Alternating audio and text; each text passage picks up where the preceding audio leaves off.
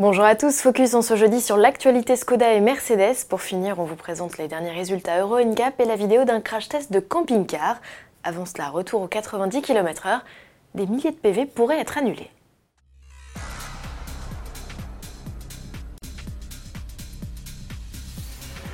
Verbalisé pour un excès de vitesse sur une route limitée à 80 km/h, ne payez pas tout de suite.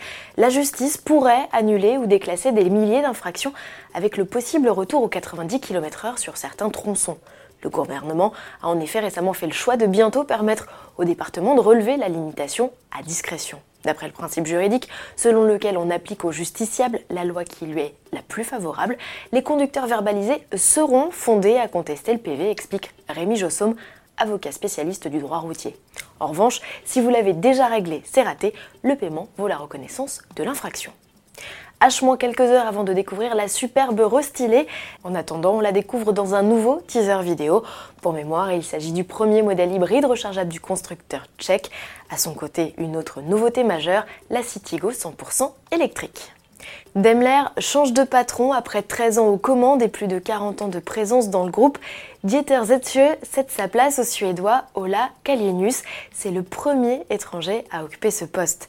Décidé à ne pas faire le mandat de trop, Dieter Zetsche part au sommet de sa gloire après avoir permis à Mercedes de redevenir le numéro 1 des constructeurs premium. Beau joueur, BMW a tenu à saluer la carrière de l'ex-dirigeant à la moustache avec une vidéo humoristique. Volvo n'est pas le seul pionnier en matière de sécurité, d'autres constructeurs plongent activement sur le sujet, et notamment Mercedes qui réalise des crash tests sur ses véhicules depuis 1959.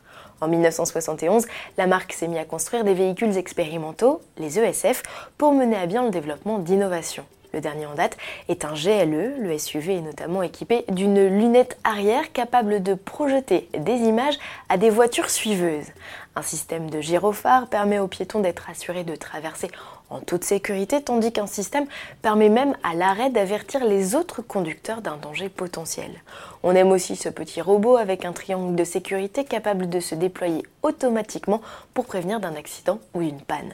Mercedes planche également sur des airbags plus perfectionnés pour les passagers avant et arrière et propose même un siège enfant connecté. Enfin, l'idée d'intégrer des prises USB au niveau des ceintures de sécurité pour nous forcer à les boucler est aussi étudiée. Ces technologies pourraient équiper de futurs véhicules et pourquoi pas la classe S prévue à l'horizon 2020. Sécurité toujours avec les derniers résultats Euro NCAP, 7 véhicules ont été testés par l'organisme et tous ont reçu la note maximale de 5 étoiles, parmi eux la Renault Clio 5, la Mazda 3, le Volkswagen T-Cross, le Toyota RAV4 ainsi que le premier modèle 100% électrique d'Audi, l'e-tron. Résultat complet sur le site euroncap.com. Et puisqu'il est question de crash test, pour finir, voici une collision réalisée avec un camping-car par l'administration suédoise des transports.